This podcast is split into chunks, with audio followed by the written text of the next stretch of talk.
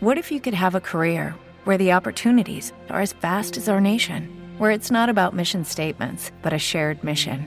At U.S. Customs and Border Protection, we go beyond to protect more than borders from ship to shore, air to ground. Cities to local communities, CBP agents and officers are keeping people safe. Join U.S. Customs and Border Protection and go beyond for something far greater than yourself. Learn more at cbp.gov/careers.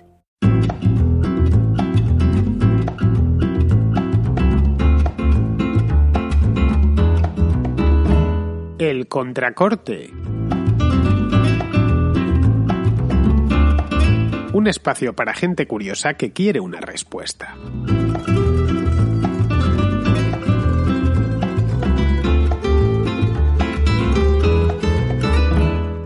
Borja por una figura política muy sugerente, el Dogo.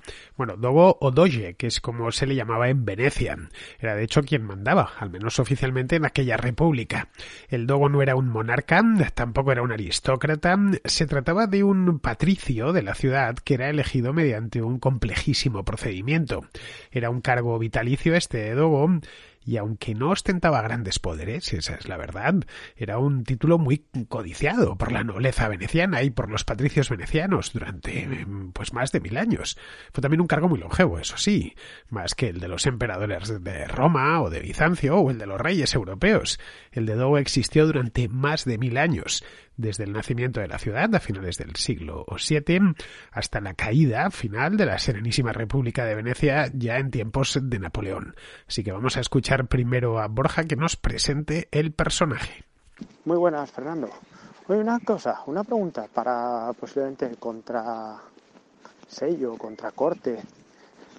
Eh, a ver qué opinas. Estuve el fin de semana pasado en Venecia.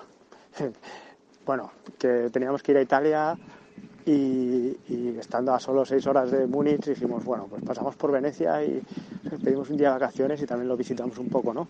Y una gozada con poca gente. Pero bueno, visitando el Palacio Ducal, eh, eh, bueno, pues eh, y leyendo un poco sobre la historia de Venecia, de la República de Venecia, etcétera, encuentro que para elegir al duce, pues al dux, pues había un sistema electoral bastante complejo, con sorteos, con eh, varios, varias fases intermedias, etcétera.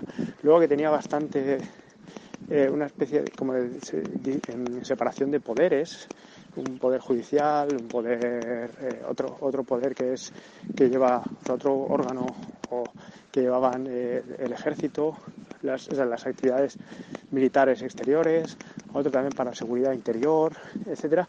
Y, yo digo, oye, pues al final esto es como una separación de poderes que, que, yo no entiendo mucho de, teorías políticas, no, no es mi, mi tema, pero la separación de poderes fue algo como que se empezó a concebir en el siglo XVIII. Y me sorprende que el Estado de Venecia ya tuviera algo así desde la Edad Media. ¿Podrías hacer un, un contrasello, un contracorte? ¿O podrías explicar un poco más sobre el estado de, Venecia en la organización política, eh, la evolución de, esto, las distintas fases que pudieron tener y qué les influyó para llegar a, establecer esa organización política y a quién han influido ellos después. Eh, muchas gracias. El Dogo Doge, como he dicho antes, era el jefe de Estado de la República de Venecia, sin más ni más, era el equivalente al rey, aunque no era propiamente un rey. Según la tradición, el cargo como tal se estableció en el año 697 y duró hasta la caída de la República de Venecia, que tuvo lugar, y de esto sí sabemos la fecha exacta, el día 15 de mayo de 1797, es decir, que duró 1100 años exactos. Claro, una institución tan duradera 1100 años estamos hablando. El Imperio Romano no duró tanto. El Imperio Español tampoco. Eh, estamos hablando de que los eh, eh, reinos más antiguos de Europa pues pueden tener, qué sé yo, el de España, por ejemplo, pues 500 años, una cosa así. El de Francia, algo más. Aquí estamos hablando de 1100 años. Esto posibilitó que hubiese muchos dogos. En concreto hubo 120. Eso sí, no todos fueron elegidos de la misma manera ni gozaron de los mismos poderes. En 1100 años, como es lógico, pues pasaron muchas cosas y el cargo fue evolucionando. Evolucionó muchísimo, de hecho. En origen era puramente militar, era un caudillo militar, cuando Venecia en el siglo VII era poco menos que unas, unos palacitos casi casi en mitad de una laguna, era de simple defensa de aquel asentamiento, de aquella ciudad, y de ahí ya derivó hacia una forma más o menos monárquica, de monárquica electiva, eso sí, nunca fue hereditario. Fue una institución que tenía, llegó a tener muchísimo prestigio, no solo dentro de Venecia, que por supuesto, sino también fuera. Bien, la institución ducal como tal, tiene orígenes bizantinos y se remontan al nombramiento del primer dogo, que se llamaba Paolo Lucio Anafesto, en ese año de 1600, de 600, del año 697, perdón, que os eh, comentaba antes. Este mm, Paolo Lucio Anafesto era simplemente el gobernador militar de la Venecia bizantina. Venecia no era nada especial, era algo muy pequeñito en el año 697, era poco menos que una aldea, unos sobre mitad de una laguna. Le nombró el exarca de Rávena. El exarca de Rávena era el como el gobernador de la provincia de Italia dentro del Imperio bizantino. Bien, a partir del siglo siguiente, ya del año 742, fue se eliminó definitivamente el control imperial de esta ciudad y empezó a ser elegido por los venecianos.